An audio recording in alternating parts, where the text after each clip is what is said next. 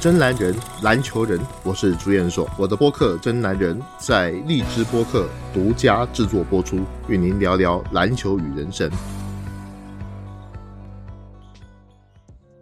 欢迎各位来到这一期《真男人》的节目啊！每次讲这真男人，我都觉得挺拗口的。这一期呢，会在这里跟各位聊一聊 NBA 全明星。那么今年这个 NBA 的全明星啊。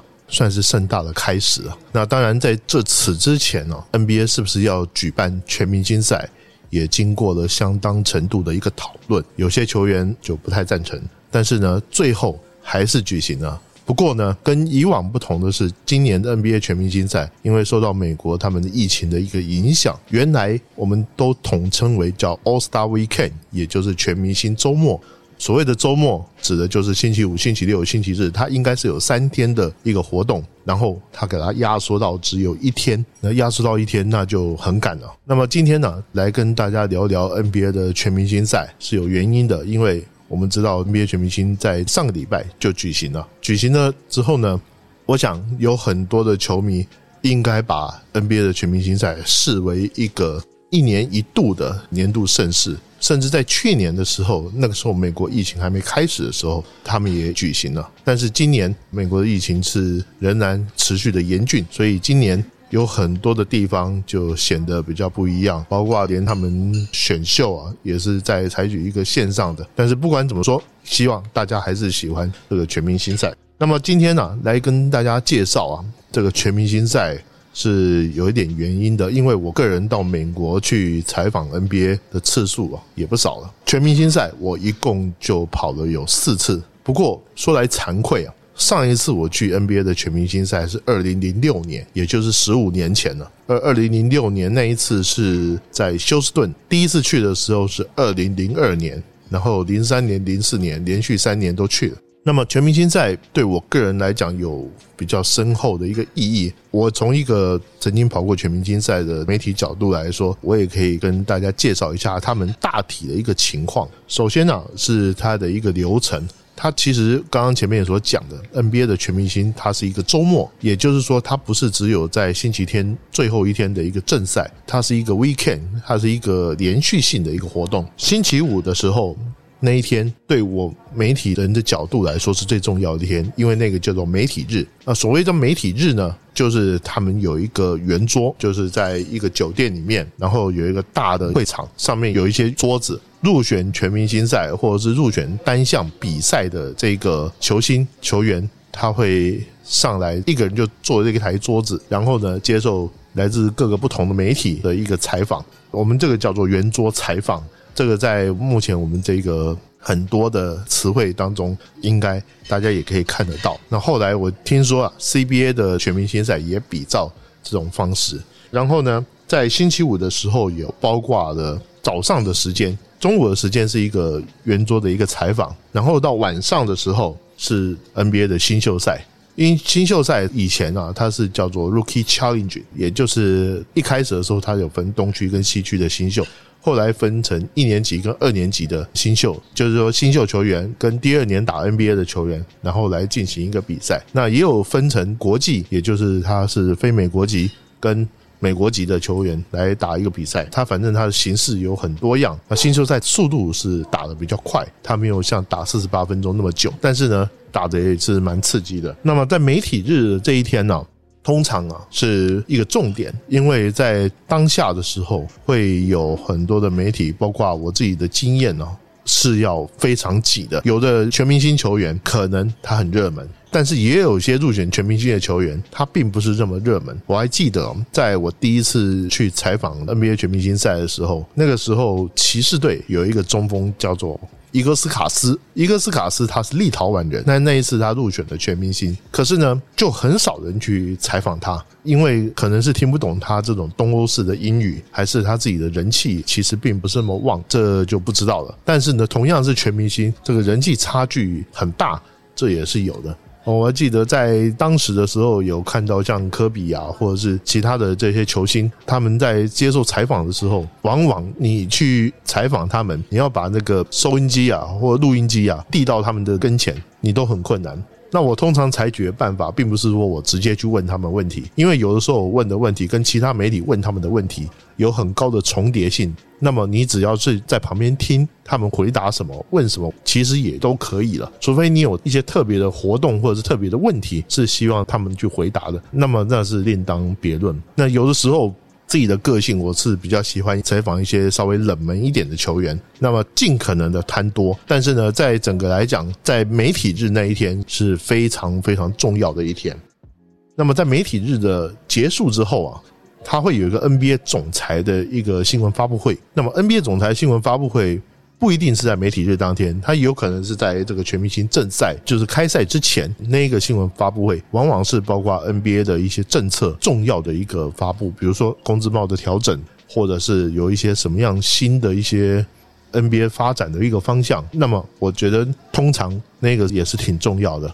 在那种新闻发布会上，我去过一次而已。那并不是说我对当时的总裁是史泰恩老爷子。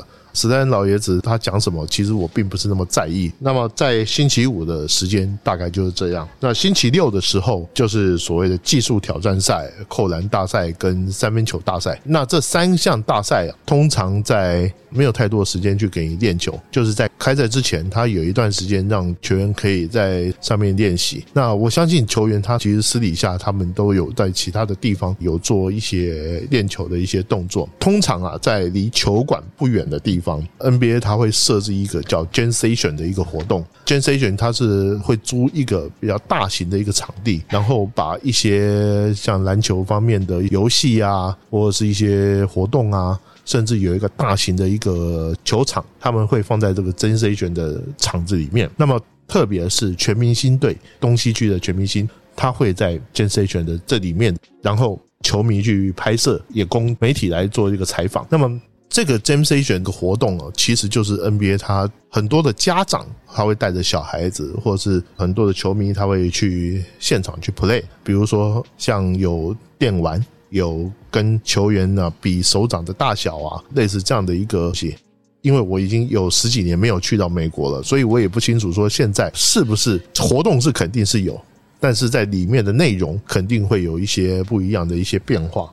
在星期六的时候，他有这扣篮大赛、三分球大赛，这些球员在前面的媒体日，他都会出席接受媒体的一个采访。那么这一天呢，白天是稍微比较没事情，尤其是早上、下午到晚上的时候，这三个活动，包括技术挑战赛、然后扣篮大赛、三分球大赛，这些就会。进行，然后到星期天的这一天，算起来是比较清闲的，因为星期天的这一天就只有一个晚上全明星赛的一个正赛，全明星赛正赛通常也是在七点半八点那个时间开始。那么在白天的时间呢，是让很多的媒体你自己去玩啊，自己去休息，自己去安排时间。我记得有一次，应该是零六年的最后一全明星赛的时候，NBA 搞了一个非常有意思的活动，它是让媒体的记者。租了一个大学的球场，然后在里面让媒体的记者组队在那边比赛。那个时候，我记得中国媒体有一个老朋友叫宋涛，那个时候不晓得是代表山东省的哪一个媒体去，然后一看有宋涛，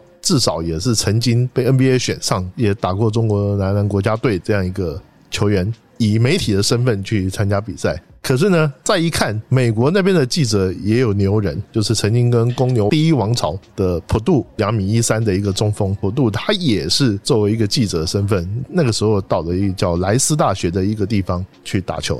这个是一个非常典型的一个例子啊，就是说 NBA 它在非常注重啊媒体之间跟整个联盟之间的一个关系，然后呢，他也会去安排类似像这样的一个活动。那星期天晚上。就是所谓的 NBA 的正赛，这个就是整个全明星赛的一个流程，全明星周末的流程大概就是这个样子。通常啊，我们媒体在申请全明星赛，比如说我现在是中国媒体的话，我要申请全明星赛的一个采访，要怎么申请呢？首先，我必须要递交一个申请给 NBA 在北京的分公司，然后呢，他们会去审核，审核之后通过了，你就会。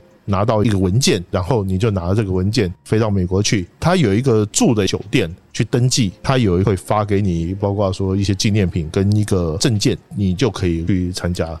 那我记得在二零零二年第一次去的时候，当时亚洲的媒体还非常少。那一次是在费城的全明星赛。为什么那时候想去呢？我一来看 NBA 那么久了，没有去过一次全明星赛，好像不太像话，所以我那个时候就想，他特别想去。第二个是因为刚好我在费城有亲戚。我可以住在他家里面，我就不用自己再去住酒店，所以我就跟着我的篮球老师去了。然后刚好又碰到乔丹他复出的那一年，特别特别想看乔丹。然后在费城嘛，又是艾弗森，当时我又是艾弗森的超级粉丝，所以我就去了。那那一年 NBA 他还特别办了一个非常有意思的活动，他有一个国际球员特别的记者会。当时啊，入选全明星赛的国际球员还不是很多，但是呢，王治郅那个时候就已经在 NBA 了，所以也把王治郅找到费城来，包括俄罗斯的那个基里连科等等等等，然后办的一个外国球员的一个记者会。我在那个时候曾经专访过王治郅。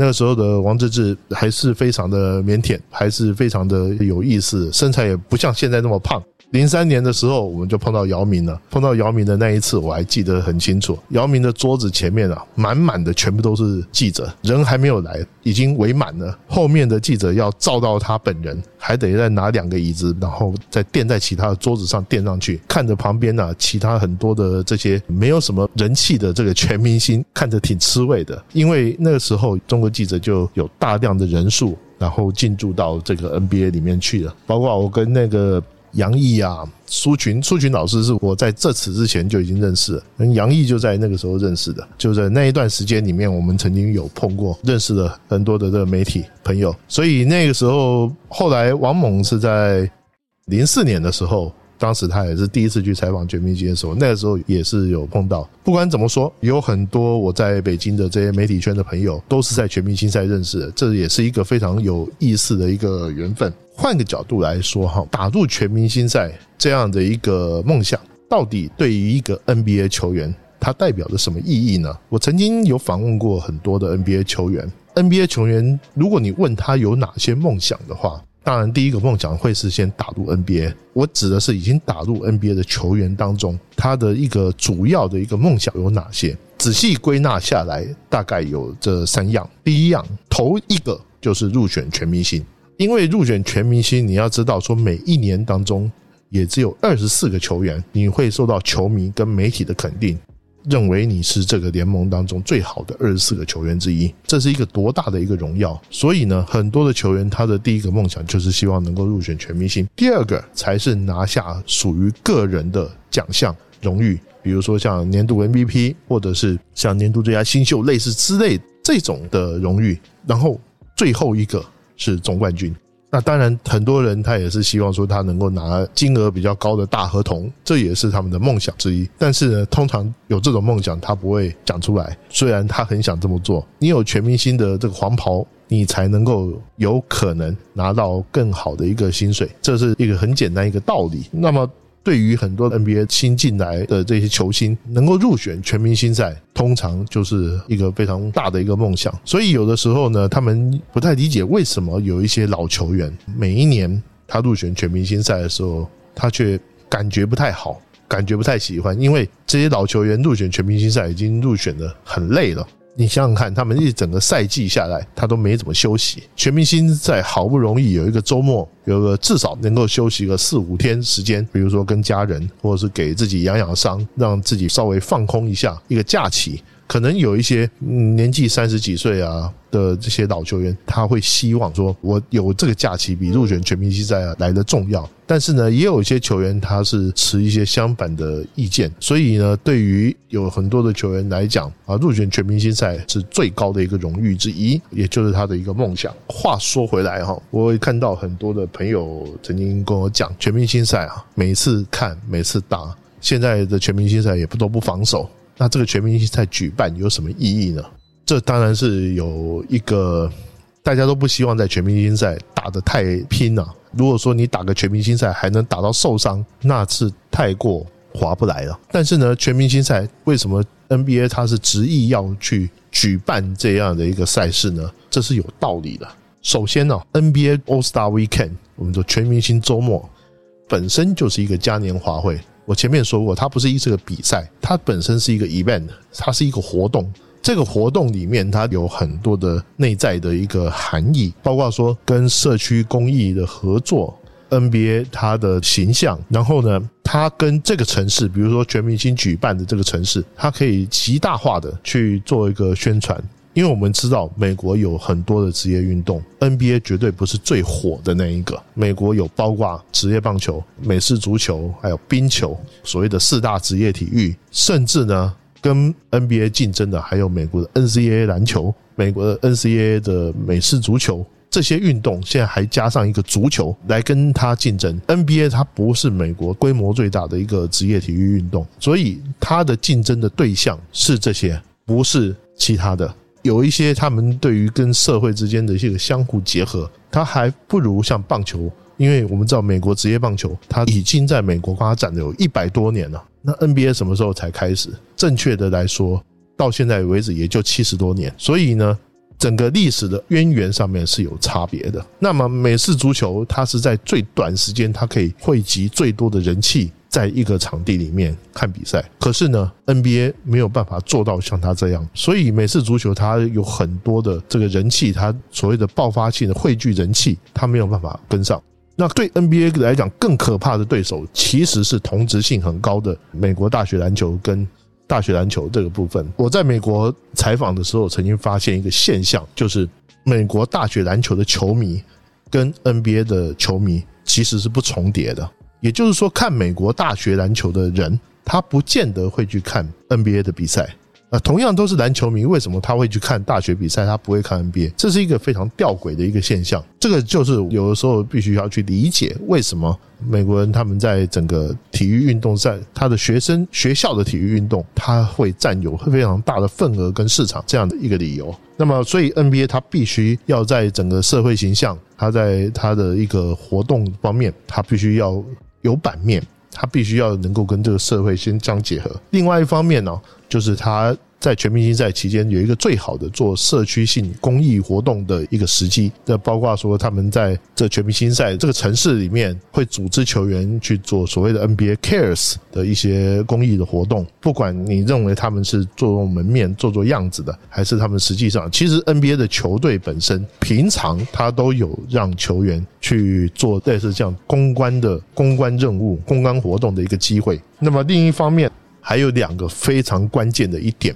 第一点就是给各个赞助商有一个展示的一个机会。NBA 的全明星赛是一个给 NBA 各个主要的赞助商一个展示的机会，包括说球员自己本身的运动品牌的赞助。我记得很清楚啊，就是包括说在全明星赛期间。我们刚刚前面讲的星期五、星期六、星期日，它会有一些空闲时间，比如说像星期天的，也就全明星正赛的早上或者是下午，它其实对我们媒体来讲，它是空闲的。呃，那一段时间里面，它就会有一些赞助商，他会邀请他旗下，也就是他的签约球员去做他们运动品牌，比如说新鞋的发表、新鞋的一个记者会。我还记得很清楚，有一次是阿迪的，那个时候是找了加奈特跟。邓肯，然后刚好他们两个都是阿迪的签约球员，同时来做他们的一个新的产品的新闻发布。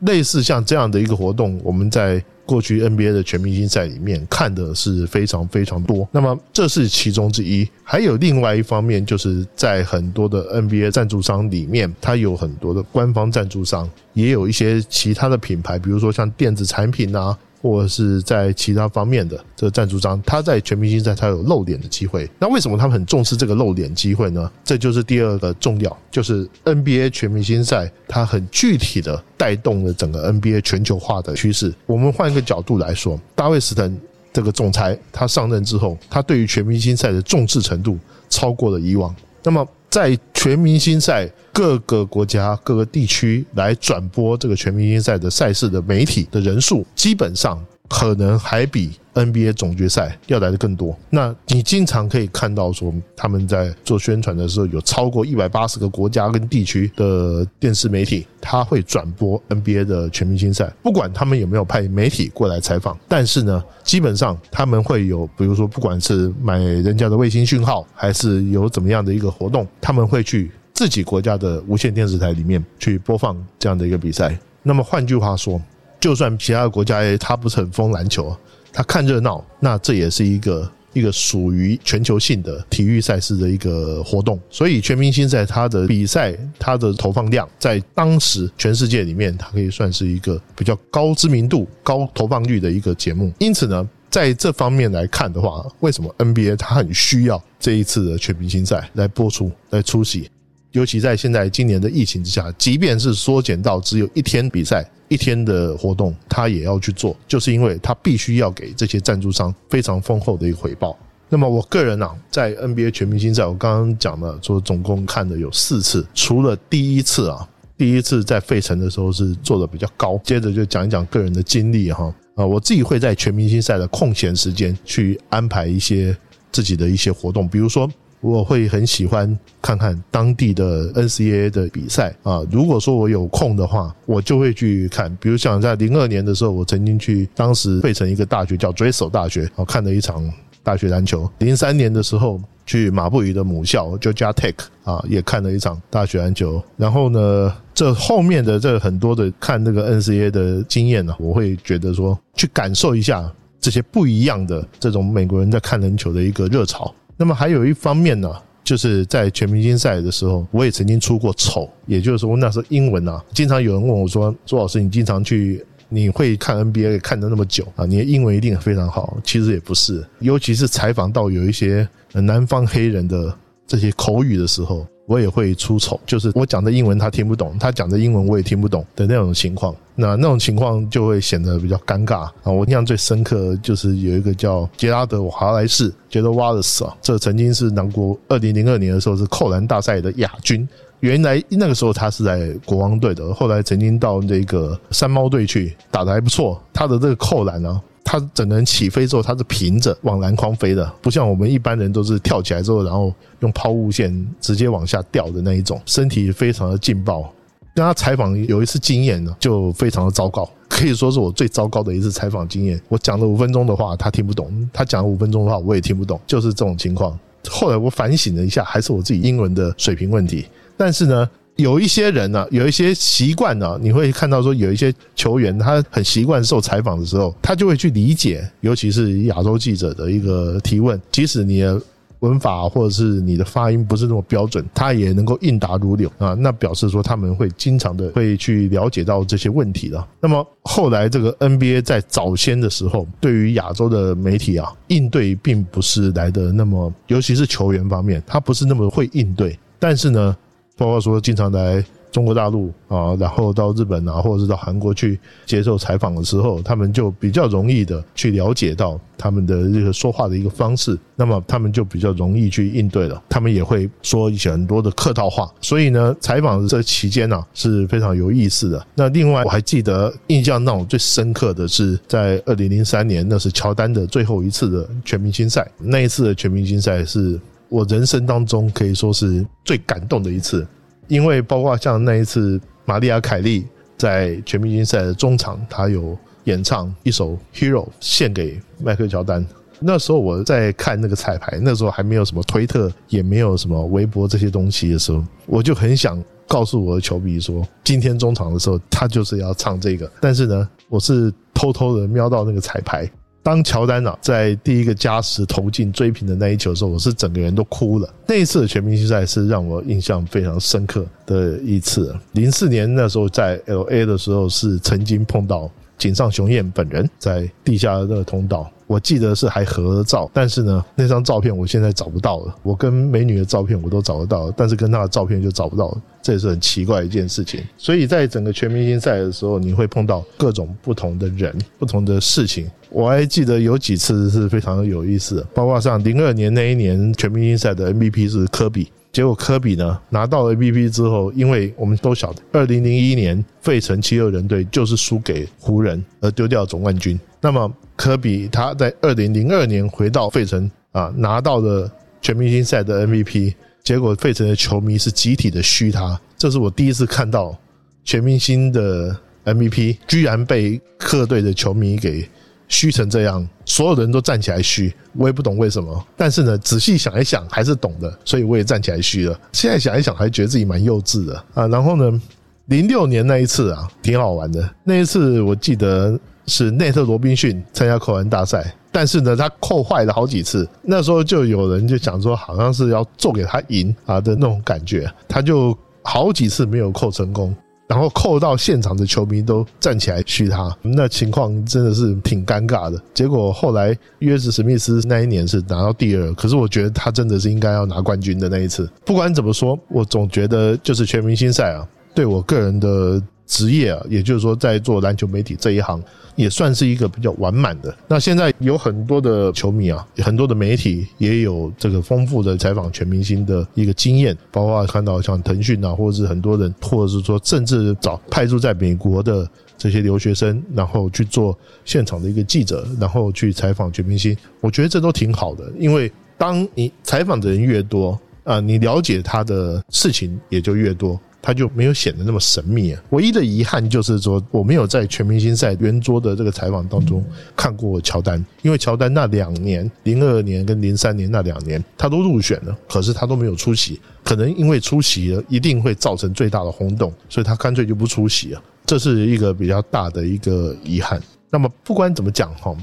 现在全明星的一个流程，NBA 它已经有一个这样的一个模式，我们 CBA 现在也是套用它这样的一个模式。那是不是说一定都很适合？这个我不敢讲，但是最起码这个模式在整个从媒体的角度上面来说，还是很受欢迎的。因为你有一个很多的机会去采访这些球员，你有很多机会去听听他们说什么。不管你是看热闹还是看门道，看全明星赛，你都总是能看到一些东西。我也听到很多的球迷。说感觉这全明星赛就像是一个大拜拜啊，没错，就像是一个大拜拜，就像我们每一年过年的时候，你总要鸡鸭鱼肉祭拜祖先那样子。但是呢，它就是一个你无可避免的一个仪式。如果你少了这个仪式，你就好像说少了一点什么。全明星赛，我觉得最大的意义就在这里。那么今天这期节目呢，也到这边。不晓得你对今年的 NBA 的全明星赛是否感到满意？